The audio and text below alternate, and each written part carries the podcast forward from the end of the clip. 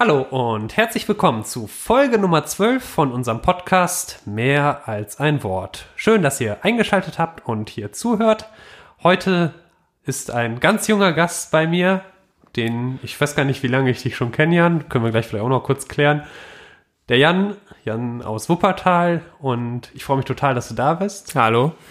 Jan, was machst du sonst so, wenn du nicht gerade beim Podcast hier bist? Naja, momentan mache ich mein Abitur ich engagiere mich in meiner Gemeinde und äh, in der meisten Zeit bin ich sportlich aktiv. Sportlich, in unterschiedlichsten. In unterschiedlichsten sportlichen Bereichen. Bereichen. Genau, den Jan, den, den kennen meine Frau und ich aus der Firmenvorbereitung, denn wir, so wie ganz viele andere Menschen, ganz spannenderweise, ähm, in, in der Gruppe, die meine Frau und ich betreut haben. Und ich kann mich mit Freude daran zurückerinnern, dass, dass er derjenige war, der neben mir die meisten Redebeiträge hatte. Das ist sonst immer ein bisschen langweilig, nicht, weil ich so viel rede, sondern weil die anderen so viel schweigen.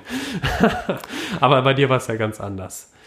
Jo, Jan, wir haben ein, wie ich finde, super spannendes Thema ausgesucht und wollen uns vor allem damit beschäftigen, wie viel, nennen wir es mal soziales, wie viel politisches Engagement man als junger Christ tatsächlich tun kann oder sogar tun muss. Und die allererste Frage, die, die ich an dich hätte, wäre, Wann hast du dich das letzte Mal ganz bewusst als Christ für etwas engagiert? Also nicht, weil du einfach nur ein guter Mensch bist, sondern weil du gesagt hast, ah, ich habe das getan, weil ich ein Christ bin. Gut, das äh, passt aktuell sehr gut. Ich habe mich mit dem Floyd-Thema beschäftigt, bin da auch auf die Demonstration in Düsseldorf und Köln anwesend gewesen. Für mich ähm, ganz klar ein Aspekt der Nächstenliebe, weil liebe deinen Nächsten, egal welche Hautfarbe, und da gibt's für mich keine Grenze. Und in diesem Fall wurde für mich durch die Hautfarbe jemand ungerecht behandelt und damit auch umgebracht. Und für mich ganz klar, dass ich da einsteigen muss und da als Christ meine Meinung äußern muss und sagen muss, ich finde das nicht okay. Zwei Dinge ganz interessant, habe ich gerade gehört. Einmal, liebe deinen Nächsten, äh, wie hast du es formuliert, nicht wegen seiner Hautfarbe. Unabhängig, so, unabhängig, unabhängig von, von, seiner Hautfarbe. Liebe deinen Nächsten unabhängig von seiner Hautfarbe. Das ist eigentlich schon ein total cooler Satz. Den kann man auch weiter treiben unabhängig von seiner Nationalität, ja, unabhängig dessen, wo er herkommt, unabhängig seiner Religion und so weiter. Und das Zweite, du warst auf diesen Demonstrationen in Düsseldorf und Köln. Wie war das für dich? Na, wir waren wirklich viele Menschen, die sich dahingestellt haben und demonstriert haben. Und es war, ist natürlich ein schönes Gefühl, mit vielen Leuten sich für etwas einzusetzen. Ich meine, nicht jeder wird jetzt da gewesen sein, so wie ich, weil ich da ein Problem mit der Nächstenliebe sehe sondern vielleicht andere für nur politische Einstellungen oder sonstiges. Aber zusammen, wenn man eine Botschaft zusammen verbreitet und selbst wenn man nur physisch anwesend ist, setzt das eine so große Botschaft an die Menschen, die das sehen, dass es unglaublich wichtig ist. Und es ist ein unglaublich tolles Gefühl, mit mehreren hundert, vielleicht auch mit mehreren tausend Leuten da zu stehen. Ich hatte das nur kurz mitbekommen und gesehen, dass am Anfang die Abstandsregeln nicht ganz eingehalten worden sind, weshalb dann äh, noch nicht gegangen werden durfte. Das hat sie sich aber dann hinterher dann doch geklärt meine ich zumindest. Ja, wir wurden mehrmals darauf hingewiesen, dass man halt den Abstand einhalten solle. Problem natürlich, es gibt immer Leute, die sich nicht dran halten und bei so einer Menschenmasse das zu kontrollieren, egal ob jetzt als Führer der Gruppe oder als normale Anleitung, ist immer ein bisschen schwierig. Aber wir haben es dann am Ende hingekriegt, dass wir uns erlaubt wurde, endlich zu marschieren. Ja, das hat funktioniert. By the way, also wir haben hier auch gut zwei Meter Abstand, mindestens. Also ich würde sogar sagen, es sind 2,20. Wir können uns nicht berühren. Also überhaupt nicht. Da ist noch ein Tisch zwischen, quasi zwischen uns. Politisch-soziales Engagement als Christ. Manchmal gibt es ja mh, hm, Leute, ich habe das auch schon mitbekommen, die sagen, als Christ sollte man sich nicht in politische Themen einmischen, nicht in solche Gesellschaftsdiskussionen, sondern es geht ja im Wesentlichen um den Glauben, schön sich da rauszuziehen aus den Sachen. Was hältst du davon? Ja, ich an sich bin vor allem jemand sehr politisches. Ich interessiere mich für viel Politik, ob das jetzt Fridays for Future ist oder die Floyd-Sache oder ähnliche Sachen. Ich bin generell viel informiert und politisch und ich finde, Kirche spielt da eine sehr große Rolle. Weil ja, man kann sagen, oh, ich bin ja nur gläubig und halte mich da raus, aber vor allem in Rassismusangelegenheiten hat die Kirche ja einen Dienst, weil bei uns wird in der Bibel und sonst nirgendwo zwischen Hautfarbe unterschieden. Und oder unter Nationalitäten oder sonstigen. Das soll auch nicht passieren. Und wenn da ein Verstoß gegen passiert, dann sehe ich die Kirche und auch uns Christen ganz klar in der Pflicht, da aufzustehen und was zu sagen. Weil die Kirche ist eine Institution, die auf der ganzen Welt Einfluss hat. Oder mhm. sie ist ein Name und etwas Großes. Und wenn die Kirche sagt, okay, das war nicht cool und die ganzen Christen dahinter stehen und sagen, das muss geändert werden oder da müssen die Polizisten festgenommen werden oder ähnliches, dann finde ich, das ist sehr, sehr gut und sehr, sehr wichtig. Das sollte die Kirche in meinen Augen viel mehr tun. Das Interessante ist, also ich glaube, es sind zwei, jetzt habe ich ganz viele Gedanken im Kopf. Das eine ist, ich tue mich oft ganz schwer, ganz konkrete Forderungen reinzupacken. Also was jetzt ganz kurz formuliert, die Polizisten verhaften. Gut, das mag in dem George Floyd-Fall sehr angemessen und angebracht gewesen sein. Nicht nur mag, sondern es war angemessen und angebracht. Und es gibt dennoch die Möglichkeit, glaube ich, als Institution und den Menschen, die Teil dieser Institution sind, mit einer Stimme zu sprechen und einem, ein gewisses Anliegen zu vertreten, ohne daraus konkrete Forderungen abzuleiten. Zu sagen, so wie du es gesagt hast, ganz klar an der Stelle mit George Floyd, Leute, also das geht einfach nicht. Diese Diskriminierung oder das, ja, oder in gewisser Form auch Rassismus, der da realisiert ist, da haben wir haben wir tatsächlich als Institution Kirche ein richtiges Problem mit. Da kommen wir eigentlich nicht ganz klar.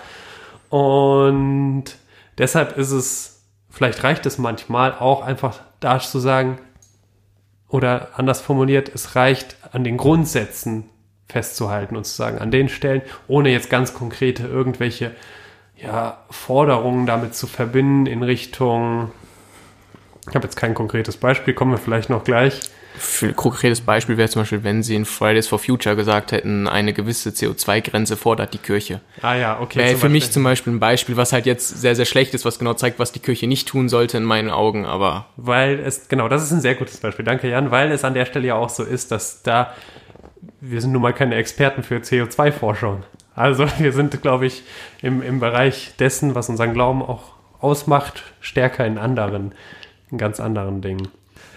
Eine so eine andere Sache ist, es gibt einen Brief im Neuen Testament, der Brief von Jakobus, und da heißt es im zweiten Kapitel, was nützt der Glaube ohne die Werke?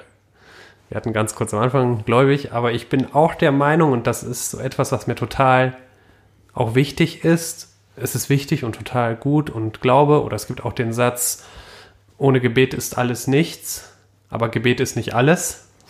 Ja sondern es gibt möglicherweise auch noch mehr Sachen, die darüber hinausgreifen. Und dieser Satz, was nützt der Glaube ohne die Werke, setzt auch ein Zeichen in Richtung praktischer Solidarität. Sich also doch auf die Straße zu begeben, doch zu sagen, sorry Leute, an der Stelle möchten wir auch aufgrund, nennen wir es mal auch des Menschenrechts, aufgrund der Würde, die jeden Menschen einhergeht. Und ich würde immer sagen, die Würde des einzelnen Menschen ist unantastbar, klar, steht auch im Grundgesetz, aber die Frage, wo kommt das her? Und da ist, das ist vielleicht etwas, was unser, aus unserem Christsein herauskommt, nämlich weil Gott jeden einzelnen Menschen so wollte. Und zwar unendlich gut wollte und liebt. Und deshalb können wir eigentlich gar nicht zulassen, dass Diskriminierung, Rassismus überhaupt so ja, grassiert. Eine Frage, die in der Richtung auch weitergeht, kann man als Christ, dafür für diese, für diese Aussage habe ich schon mal richtig Ärger gekriegt im Rahmen eines Gottesdienstes. Was heißt Ärger? Es gab halt ordentlich Diskussion. Ähm, darf man als Christ sagen, dass man nicht die AfD wählen darf? Gut, das ist natürlich jetzt, ähm, wenn man es, also subjektiv muss ich es natürlich betrachten. Ich kann mich von mir selbst in dem Fall nicht lossagen. Ich selbst würde mich eher als linkere Person einordnen, die natürlich aus den Gedanken, ich liebe meinen Nächsten, daraus zieht, dass ich liebe jeden meiner Nächsten. Es ist mir doch egal, wie er aussieht, woher er kommt, welche Nationalität er hat, wie schlau er ist, ob er behindert ist oder nicht. Das ist mir doch vollkommen egal. Ich liebe meinen Nächsten bedingungslos. Und wenn ich als Christ sage, ja, ich wähle die AfD, weil da kommen mir Ausländer und die haben vielleicht einen anderen Glauben oder sonstiges, oder ja, die gefährden mich in meiner Lebensweise, dann frage ich mich immer, woran die Leute denken, weil konkrete Beispiele, wo sie denn gefährdet sich fühlen oder wo sie gefährdet sind, habe ich noch nie bekommen. Und ich habe in meinem Alter gibt es auch viele Leute, die eher der AfD sich zugehörig fühlen. Und da frage ich ganz oft, woran glaubt ihr denn? Was bringen sie euch? Und ich höre ganz oft diese Argumentation des christlichen Abendlandes. Leider ist das nicht mehr so aktuell. Die christlichen Sätze in äh, Kontinenten wie Afrika oder Südamerika steigen immer weiter, wenn man sich das anguckt. Und ich weiß nicht genau, wie die Zahlen sind, aber ich weiß, dass sie in Deutschland nicht mehr so hoch sind und dass sie auch generell in Europa, wenn man jetzt Polen außen vor lässt, nicht so hoch mehr sind, wie man sich das vorstellt. Und der Grundsatz, ich lehne andere Menschen ab wegen ihres Aussehens oder wegen ihres Glaubens, ist für mich natürlich der Kontrast zu meinem, meinem Grundglauben, und zwar, ich liebe meinen Nächsten. Und damit würde ich die Aussage vielleicht nicht so formulieren, aber ich würde sagen, wenn man die AfD wählt, ist man sich in seinem christlichen Glauben und in seiner eigenen Lebensweise nicht so sicher, wie man es sein sollte, um so Entscheidungen zu treffen. Mhm. So, aus dem Blick heraus, dass christliche Grundwerte im Prinzip nicht ganz einfach zu vereinbaren sind mit den Grundwerten, die entsprechende Partei miteinander trägt oder austrägt. Ganz spannenden Satz, den du gerade zwischendurch gesagt hast. Äh, ich liebe meinen Nächsten, ist so ein Leitsatz für dich. Gelingt dir das immer? Ähm, seitdem ich, naja, man muss sagen, vor meiner Firmung hatte ich nicht viel Kontakt zum Glauben. Nach meiner Firmung habe ich ihn erst wieder ein bisschen verloren und kam dann aber ein bisschen zu, kam wieder zurück. Ein bisschen aus Eigenantrieb und auch ein bisschen dank dir. Und ich glaube, jetzt seit ungefähr einem Jahr gelingt es mir wirklich konstant, also ich würde nicht sagen perfekt, aber in den meisten meiner Fällen, in einem Großteil, meinen Nächsten zu lieben. Egal, was die Person getan hat oder sonstiges. Ich kann mit, mit offenen Armen auf die Person zutreten. Und das hat mich vor allem am Anfang sehr viel Überwindung gekostet. Vor allem heute ist das nicht mehr so offenherzig und mit offenen Gesprächen, sondern viele Leute sind sehr verschlossen und vor allem man wird sehr schnell beurteilt, was man denn getan hat. Und wenn man das aber alles mal abstreift und vor allem die Vorurteile liegen lässt unter Schubladen denken und dann offen auf die Leute zugeht und sagt, mir ist vollkommen egal, was du getan hast, wer du bist, woher du kommst, ist mir alles egal. Ich finde, ich akzeptiere dich, wie du bist und das ist für mich der Grundsatz davon dann funktioniert das. Und ich bin damit jetzt, finde ich, das letzte Jahr um einiges besser als die 17 Jahre davor durch mein Leben gegangen. Und ich habe es mehr genossen, dieses eine Jahr, die 17 Jahre davor, würde ich sagen. Gibt es Menschen, die sagen, du hast eine Macke? Ja, natürlich. Dass, dass, dass du so machst. Was ist denn mit dir los? Also das habe ich vor allem in der Schule gemerkt. Der Glauben habe ich nie großes Thema draus gemacht. Ich musste den Leuten nicht erzählen, ja, ich bin streng gläubig oder ich glaube viel. Streng gläubig. Ja, in meiner Weise bin ich. Ich, ja, okay. ich ver vertraue auf das, ich denke. Genau. Ähm, ja, aber dann, ich habe mir ein Kreuz auf den Oberarm tätowieren lassen, sollte man dazu sagen. Und das war für viele halt ein religiöses Statement. Und ich kam damit in die Schule und dann habe ich schon viel böse Blicke bekommen. Das hat angefangen bei manchen Lehrern, die mich angeguckt haben und gesagt haben, oh, sowas, so, so, so glaubenstechnisch sich auf die Haut zu tätowieren, das würde ich ja nicht machen. Da steht man ja immer hinter der Kirche oder sonstigen. Und ähm, auch Mitschüler waren natürlich schockiert und waren so, oh Gott, was hast du denn da gemacht? Was sagen denn, schlechtes Beispiel, aber da haben wirklich Leute gefragt, ja, was machst du denn jetzt, wenn du an Moslems vorbeiläufst? Aha. Und das Lustige ist. Aber das sind ja wieder diese Vorurteile. Genau, das sind Vorurteile. Und ähm, ich habe zwei Moslems in meiner Klasse, mit der ich mich, oder meiner Stufe, mit der ich mich sehr, sehr gut verstehe. Und die haben sich gefreut, ey, guck mal, ist ja cool. Und ähm, die haben nie irgendwas gesagt. Und ich habe auch noch nie Anfeindungen deswegen bekommen. Aber ich habe gemerkt, dass die Leute, die eher im rechten Spektrum sind, da sehr, sehr negativ drauf eingehen und sagen, oh Gott, wie kann man sowas machen? Und vor allem sich auf das Symbol beziehen und sagen, ach ja, dieses Symbol ist ja ein Statement. Das war ein bisschen seltsam, dass gerade, weil du meintest, die aus dem rechten Spektrum, die müssten noch sagen, boah, endlich einer, ein Verteidiger des christlichen Abendlandes. Ja, das sagt man immer so, aber die Leute sind nicht, also für mich sind die, die Leute, die im rechten Spektrum sind, eher weniger christlich und sie beziehen sich auch selten darauf. Ich meine, Gut, wir hatten mal die CDU, die sich christlich-deutsche Partei nennt, die ist aber heute auch nicht mehr wirklich an den christlichen Werten für mich, meiner Meinung nach, immer orientiert. Und die sehen halt das Christentum nicht als ihr Flaggschiff, sondern das Christentum wird, finde ich, bei der AfD instrumentalisiert. Es ist ein Instrument, um vor allem ältere Leute oder Leute, die einen Glauben haben und denken, ja, die vertreten meinen Glauben besser und ich stimme denen zu. Und ja, es kann ja nicht schlecht sein, wenn ich nach dem Glauben handle. Ja, aber das wird halt am Ende nur als Instrument benutzt und deswegen wird darauf nicht eingegangen, sondern die sagen eher, oh Gott, wie kannst du dir denn ein Kreuz stechen lassen? Das ist ganz spannend mit dem Instrumentalisieren von christlichen Zeichen, die ja immer auch für etwas stehen. Wenn man da auch ganz aktuell scha schaut, Donald Trump war ja der Meinung, mit einer Bibel leicht rumfuchtelnd vor dieser Kirche dort zu stehen, oh ohne oh mit jemandem abzusprechen. Und es gibt ja dann, das ist ja schon, das ist ja schon echtes Instrumentalisieren, aber auch was Joe Biden gemacht hat, ist ja auch eine gewisse Form von Instrumentalisierung, nur das Symbol oder die Kraft, die hinter dem Symbol da steckt, ist ganz anders gewesen, dass er sich eben hingekniet hat vor die Menschen und die dann hinter ihm waren, ihm Rücken gestärkt haben. Kann man natürlich auch sagen, der hat sich das irgendwo auch geplant und überlegt und so, möchte man gar nichts machen. Aber solche Zeichen, die transportieren ja auch Inhalte nach außen. Was hast du von Trump oder Joe Biden gehalten, dass die beiden da so gemacht haben? Naja, für, es ist natürlich eine Instrumentalisierung der Bibel erstmal, muss man natürlich so sehen und damit auch Instrumentalisierung des Glaubens, was vor allem in Amerika, wo der Glauben ja noch etwas stärker verbreitet ist, ein mächtiges Instrument ist. Wobei ich finde, es kommt immer darauf an, wie man es als Instrument benutzt. Während Biden vor der Bibel niederkniet, was natürlich eine gewisse Demut äh, gegenüber der Bibel zeigt, wedelt Trump mit ihr rum, was halt für mich ein Zeichen so ein bisschen respektlos mit der Bibel umgeht. Und damit zeigt er so, oh ja, guck mal, ich habe ja ein Instrument, aber ich weiß nicht genau, was ich damit machen soll. Ich wedel einfach mal ein bisschen damit rum. Es ist halt ein Unterschied zu, ich wedel in der Luft damit oder ich knie mich vor die Bibel nieder und zeig Demut und weiß, yo, war nicht so cool. Das ist also auch so ein bisschen das, was wir vorhin hatten, der Gedanke, einfach nur zu sagen, ich bin, sagen wir mal, gegen die AfD, weil Ladida, der hat sagt was gegen die Bibel oder es passt nicht so ganz. Oder aber nämlich andersherum den Gedanken in sich zu tragen, ich möchte aus dem Glauben heraus, habe ich bestimmte Grundsätze für mein Leben und die, das bedarf dann erstmal Zeit und auch eigener, nennen wir es mal eine Glaubensreise ein Stück weit, ein, ein kleines Abenteuer und dann zu sagen, okay, daraus leite ich was für mein Leben nicht nur ab, sondern mache es irgendwo zum Teil meines Lebens und dann wird daraus entstehen ja solche Grundhaltungen, wie du sie auch gerade dargestellt hast. Ein Tattoo, ich habe keins. Ich weiß auch nicht, ob ich eins machen würde, weil das ist schon eine Lebensentscheidung.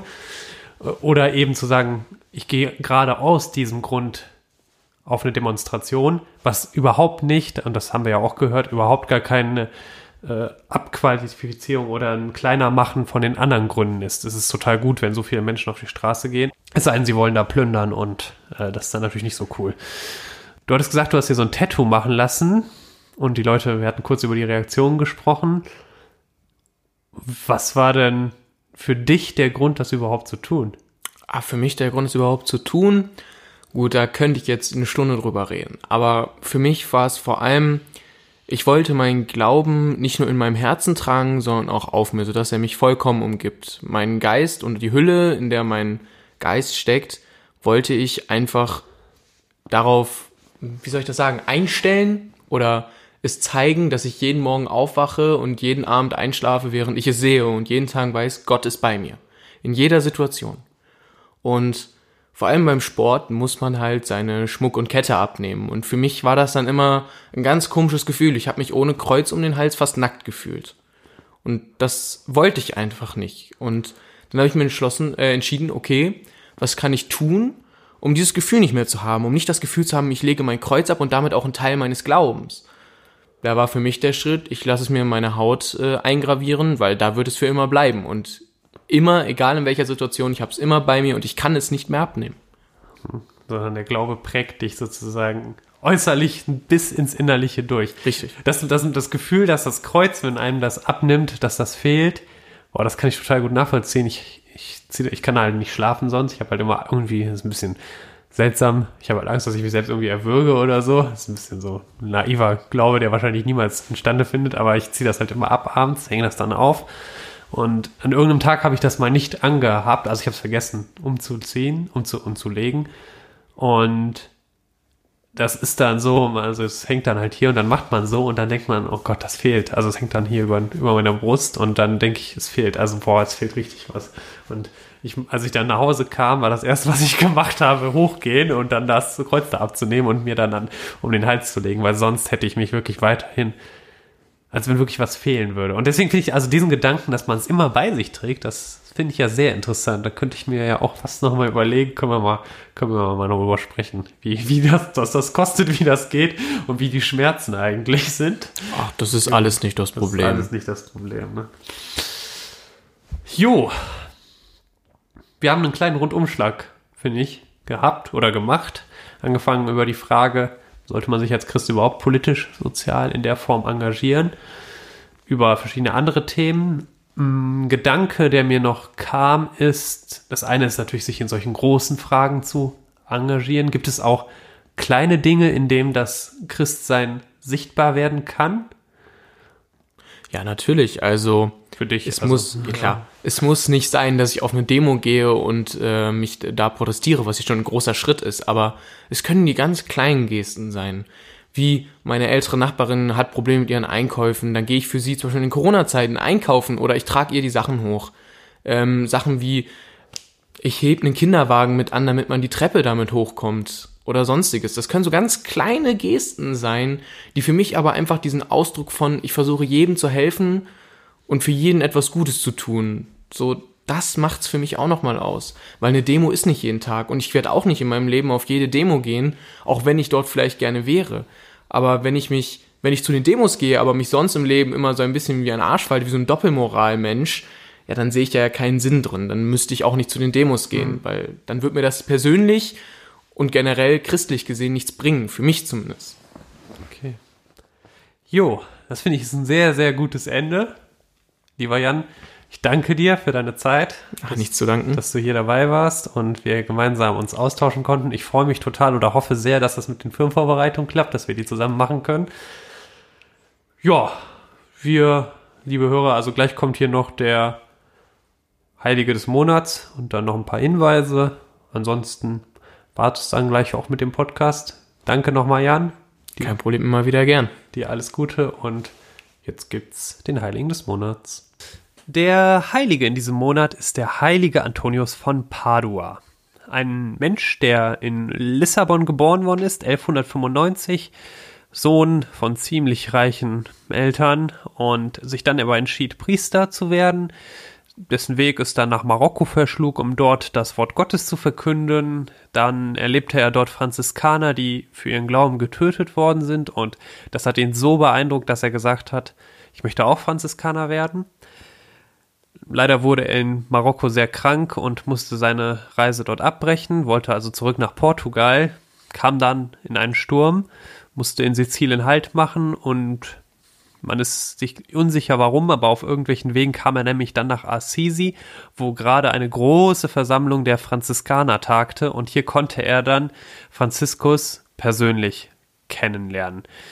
Die Franziskaner erlebten, dass er ein wirklich sehr, sehr guter Redner war und den Menschen dort in anschaulichen Bildern ja, erklären konnte, was den Glauben ausmacht, was vielleicht wesentliche Glaubenswahrheiten auch sind. Und das hat ihn sehr beeindruckt, deshalb wurde er hinterher auch mal ich glaube, für ein oder zwei Jahre Lehrer an der Universität. Und es gibt zwei, wie ich finde, sehr interessante Legenden. Die eine ist, dass es einmal so war, dass er Einwohnern dort gepredigt hat, aber niemand wollte ihm zuhören. Und die Leute sind halt an ihm vorbeigegangen und das änderte sich schlagartig, als die Menschen dort merkten, dass die Fische ihm zuhörten. Und dann dachten die, okay, wenn die Fische ihm zuhören, dann sollten wir vielleicht auch zuhören. Und das andere ist, äh, er hat mit einem Kaufmann diskutiert und da ging es um eine ganz spezielle Sache und der Kaufmann hat das nicht hören wollen. Er wollte davon auch nichts wissen und hat dann während einer Prozession ganz so provokativ seinen Esel gefüttert. Und dann sind die da so vorbeigekommen und dann hat der Esel vor dem Allerheiligsten, kniete sich wohl nieder und neigte den Kopf. Und das war dann Ausgangspunkt dessen, dass auch der Kaufmann sich entschied, jo, ich glaube, ich werde auch Christ. Das ist ja total, also irgendwie muss da ja schon was Wahres dran sein. Wie immer mit solchen Legenden ist vorsichtig umzugehen. Wie viel davon die Wahrheit entspricht, muss man sehen. Wahr ist in jedem Falle, dass er wirklich ein außerordentlich großartiger Prediger gewesen sein muss. Und dann auch aufgrund dessen noch die ein oder andere Missionsreise gemacht hat. Gestorben ist er dann 1231 in der Nähe von Padua und er ist der Heilige mit dem schnellsten Heiligsprechungsprozess, den es je gab, denn bereits elf Monate nach seinem Tod wurde er heilig gesprochen. Der heilige Antonius wird vor allem angerufen, wenn man etwas verloren hat. Das geht darauf zurück, dass ein Ordensmitbruder irgendwie etwas von ihm haben wollte, so ein Erinnerungsstück, und ihm deshalb ein Buch geklaut hat, den Psalter, und daraufhin wurde er äh, also der, der das geklaut hat, wurde von Erscheinungen heimgesucht, sodass er letztlich das Buch dann zurückbrachte.